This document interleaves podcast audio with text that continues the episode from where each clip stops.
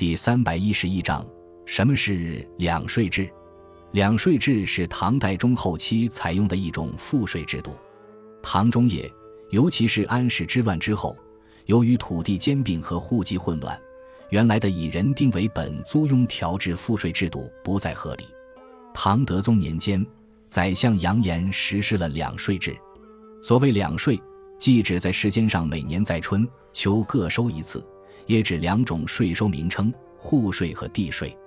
户税和地税原本只是与租庸调制搭配的两项无足轻重的小税，在新的两税制下，则成了朝廷主要的两个税种。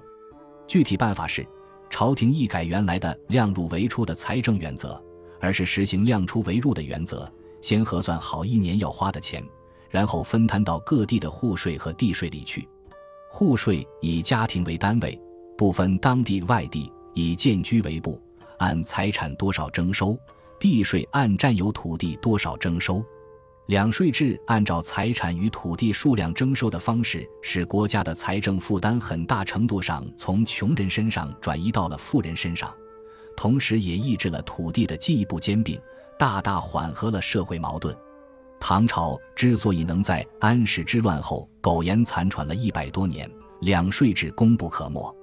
另外，从税制的角度来说，两税制是我国税制的重大变化。